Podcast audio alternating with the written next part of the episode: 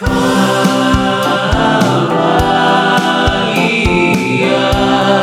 tal amigo o amigo vocalista? Bienvenido o bienvenida a un nuevo episodio de Pro Tips Vocales, en donde es mi trabajo traerte las mejores prácticas inspiradas en los mejores vocalistas para que te inspires a cantar con la voz que sueñas y abrir todo tu talento.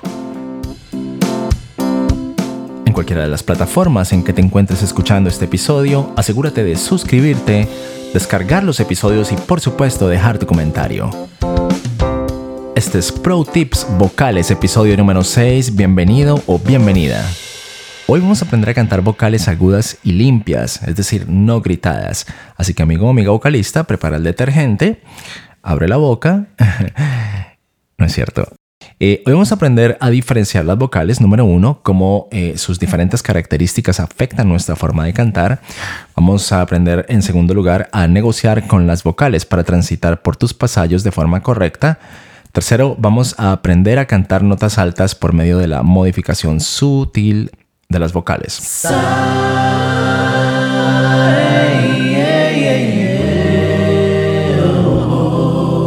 Qué las vocales? A diario me preguntan sobre las vocales. Todo el tiempo lo hacen, me preguntan sobre las vocales y por supuesto, esta es la pesadilla de la gran mayoría de vocalistas, puesto que las vocales constituyen o representan los ladrillos del canto. Es decir, ellas te otorgan melodía o le otorgan melodía a nuestras palabras cuando cantamos y también, por supuesto, en la comunicación hablada. Si desaparecemos las vocales, quedamos con, con consonantes. Ningún tipo de sonido eh, expresivo dentro, dentro eh, del, del discurso, del habla o del canto que nos otorgue melodía. Por tanto, si gritamos o abusamos las vocales, por supuesto estamos en problemas. No voy a cubrir todas las situaciones posibles que podemos encontrar cuando se trata de cantar vocales, porque literalmente son miles, pero lo que sí te voy a dar es eh, un entendimiento básico, pero a la vez avanzado, que te va a poner en un punto muy bueno para identificar cuál es, identificar, identificar cuál es tu problema a nivel vocal con las vocales y aplicar el correctivo necesario. Al final te voy a dar un par de ejercicios que corrigen la situación de que las vocales se griten. Así que no te preocupes, eh, si estás en problemas con tus vocales, vamos a sacarte de apuros a continuación. Vamos a entrar en materia vocal. Probablemente has experimentado alguna de estas situaciones, sea que la vocal A se te abre y se te distorsiona, al igual que la E. Eh, o la I se te aprieta, se pone demasiado estrecha y nasal al cantarla. E incluso la U o la O te pueden en, un momento dado eh, generar problemas que no deberían generarte problemas, pero podría ser el caso. Suena horrible. Bueno, continuemos. Cantar una vocal mal o bien cantada hace toda la diferencia en que te tilden o te marquen como un cantante profesional o uno no profesional o uno bueno o uno malo. Cuando comenzamos un fraseo, si lo comenzamos mal, así lo terminamos. Cuando la formante es incorrecta al comenzar el fraseo, no solo es difícil de cantarse, sino que no es agradable al oído.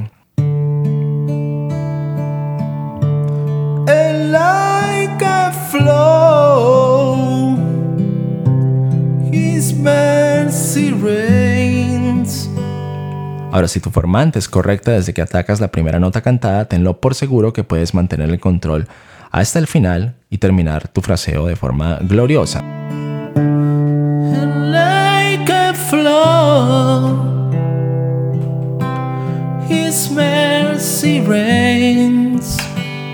Ahora, ¿qué es la formante? Las formantes son las frecuencias resonantes del tracto vocal al nosotros emitir las vocales. Estas frecuencias varían dependiendo de la forma que le demos al gabinete acústico que va desde tus pliegues vocales hasta los labios. Recordemos que la, plasticidad de nuestro instrumento es grande, podemos ecualizar nuestras voces en cientos de formas diferentes. Esa ecualización le otorga a tu voz overtones, que son los, los armónicos o los sonidos sutiles que el oído interpreta como brillo, color, textura, etc.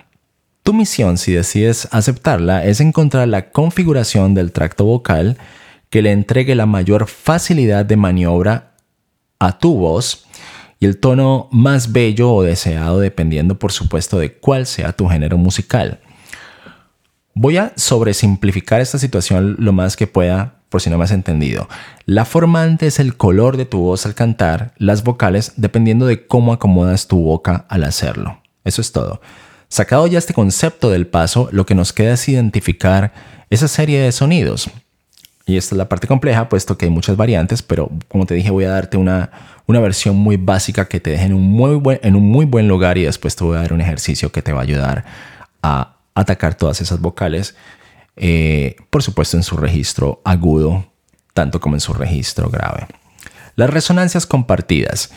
William Bernard, un pedagogo americano que eh, dedicó su vida a estudiar la voz y el canto, escribió un libro llamado El mecanismo y la técnica, fue probablemente el primero en mostrar de forma visual la relación entre la I y la U y entre la E y la O. Tú puedes ir a mi sitio web técnicadevoz.com slash cantar guion vocales guion agudas eh, para que veas toda la representación visual de lo que voy a, explicar a continuación. Por supuesto, esto hay que verlo y este es un formato de audio, no lo vas a poder ver, pero puedes ir a mi sitio web para que veas esta, esta, esta información eh, visual, gráficamente. Tras analizar un espectrograma, Bernard describió la I como una U con armónicos más altos. De igual forma, añadió que la E es una O con armónicos adicionales más agudos. Como nota importante para nosotros como cantantes, aparte de esta semejanza de la I con la U que acabamos de mencionar, ambas son vocales estrechas, por lo cual nos facilitan el acceso a los agudos. Por eso cuando tú haces una sirena, uh, en U puede ser muy agudo, o cuando por ejemplo no sé, haces un sonido muy gangosito, muy, muy fastidioso de esta forma con una I. Puede ser muy alto también de esa manera. Esto es solo un paréntesis para notar que aparte de los armónicos fundamentales, la U y la I comparten esa característica estrecha como tal y eso va a cobrar sentido más adelante cuando te dé el ejercicio este, para trabajar en tu voz. Entonces continuemos con, con, la, con la explicación. La I es la vocal más brillante, en ese mismo orden de ideas, menos brillante está la E por debajo, menos brillante está la A, menos brillante está la O, menos brillante está la U, siendo esta la más opaca de todas. Ahora, esto es algo que el oído no lo podemos racionalizar nosotros como tal o no lo vamos a notar. Si yo te digo A, E O, U, entonces decir, oh, suenan iguales, A, E O, U. Pero si ponemos esto en un espectrograma, es decir, un programa que analiza armónicos o sobretonos, más o menos del noveno armónico hacia arriba, lo que tú escuchas es un hiss, un, un, un sonido así en la voz, como el que escuchábamos en los cassettes antiguamente. Ese sonido es el que le da el brillo a la voz, que hace que la voz no suene como si estuviese eh, saliendo a través de un radio AM. Entonces es importante entender esta situación porque sí hay una diferencia grande entre vocal y vocal que nosotros no escuchamos, pero que cuando tú la conoces vas a aprender a atacar la situación de las vocales de una forma muchísimo más efectiva como te lo voy a mostrar o te lo voy a indicar eh, más adelante. Entonces continuemos. Entonces dicho todo lo anterior, si la I y la U están en los dos extremos y representan las dos vocales más estrechas por naturaleza, obviamente la que está en la mitad tendría que ser, y lo es, la vocal más abierta, ¿ok? Lo opuesto de estrecho, abierto. ¿Cuál es esa que está en la mitad? Es la A, ¿ok? La A y la E son las vocales que tienden a gritarse más, a abrirse, a abusarse cuando se cantan. Ahora, aquí es donde todo lo que te acabo de mencionar anteriormente cobra sentido. Para evitar que la A y la E se abran en grito o en abuso, tenemos que aprender a llegar a estas por el camino estrecho, es decir, por medio de la I y de la U. Por eso, al vocalizar, decimos I, E, A, es decir, de brillante opaco usando la lógica de las formantes de la siguiente forma.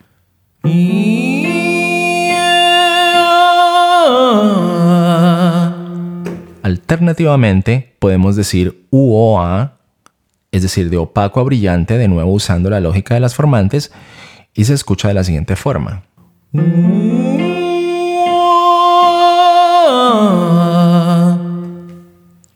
Ese es el orden de ideas sustentado para que logres eh, conquistar, entre comillas, o controlar o evitar que esa vocal A o esa vocal E se abran en grito, que es lo que más sucede comúnmente al cantante inexperimentado. Ahora este es un ejercicio avanzado.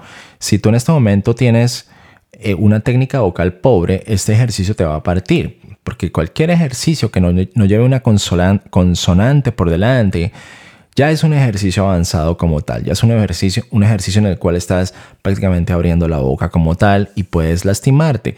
Entonces, si tú eres principiante o principiante intermedio, digámoslo así, puedes ir a mi blog que es técnicadevoz.com y buscar los ejercicios que están categorizados por nivel eh, básico, ¿ok?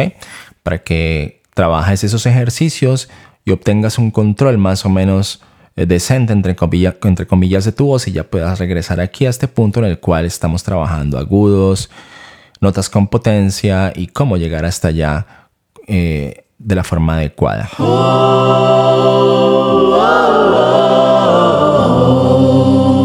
Y diciendo esto desaparece el espanto, como dice mi madre.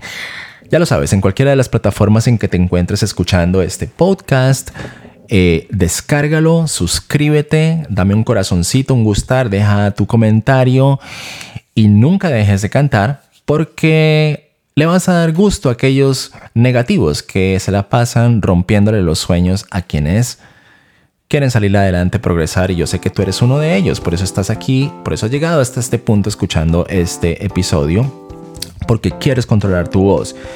Y tienes una voz, la tienes ahí, tienes el tesoro que te dio, perdón, la vida, Dios, como quieres llamarlo, úsalo, canta, regálale una sonrisa a otra persona cantando, para esos que tienes tu voz que es un don muy hermoso, muy bonito y es único. Un abrazo muy grande y nos vemos en el próximo episodio de Pro Tips Vocales.